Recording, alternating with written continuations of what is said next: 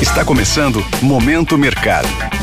Seu podcast diário sobre investimentos e o mundo financeiro. Muito bom dia para você, ligado no Momento Mercado. Eu sou o Wendel Souza e bora para mais um episódio desse podcast que te informa e te atualiza sobre o mercado financeiro. Hoje vou falar sobre o fechamento do dia 7 de novembro, segunda-feira. Cenário internacional. No exterior, as bolsas americanas encerraram em alta em meio à expectativa pelas eleições de meio de mandato nos Estados Unidos, onde pesquisas apontam possibilidade de que os republicanos, que geralmente adotam políticas pró-mercado, reassumam o comando do Congresso.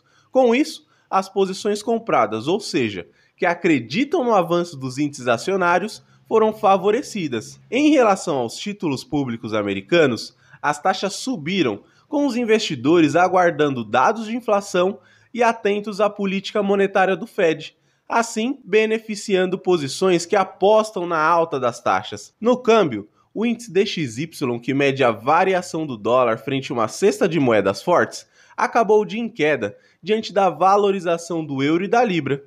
Por fim, o petróleo terminou em baixa após dados mais fracos da economia chinesa sinalizarem diminuição da demanda por commodities. Cenário nacional. Por aqui, o dólar se valorizou ante o real, fechando aos R$ 5,17, diante da cautela com a indefinição da equipe econômica do novo governo e em linha com o movimento de ajustes após quedas recentes. Nesse contexto, as alocações acreditando na alta do dólar tiveram ganhos. No mercado de juros futuros, as taxas subiram, ancoradas nas incertezas políticas e fiscais que rondam o mercado local. Desta maneira, as apostas na alta dos juros futuros foram beneficiadas. Em relação à bolsa, o Ibovespa encerrou em queda, influenciado por um movimento de realização de lucros e com os agentes aguardando novidades sobre a transição de governo e a nova composição dos ministérios. No lado negativo, as principais baixas ficaram com Edux, Americanas e Cogna. Já no lado oposto, destaque para os ganhos de Santander, BB Seguridade e Suzano. Assim, as posições compradas no índice variaram negativamente.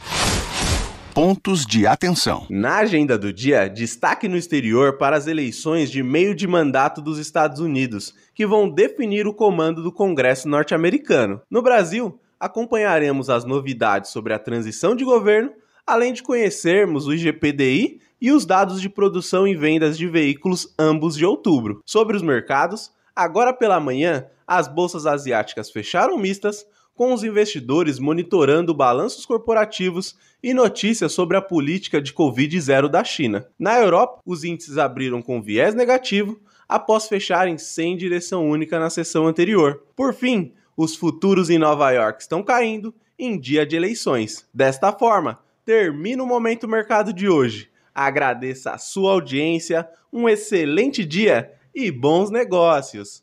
Valeu! Esse foi o Momento Mercado com o Bradesco. Sua fonte diária de novidades sobre cenário e investimentos.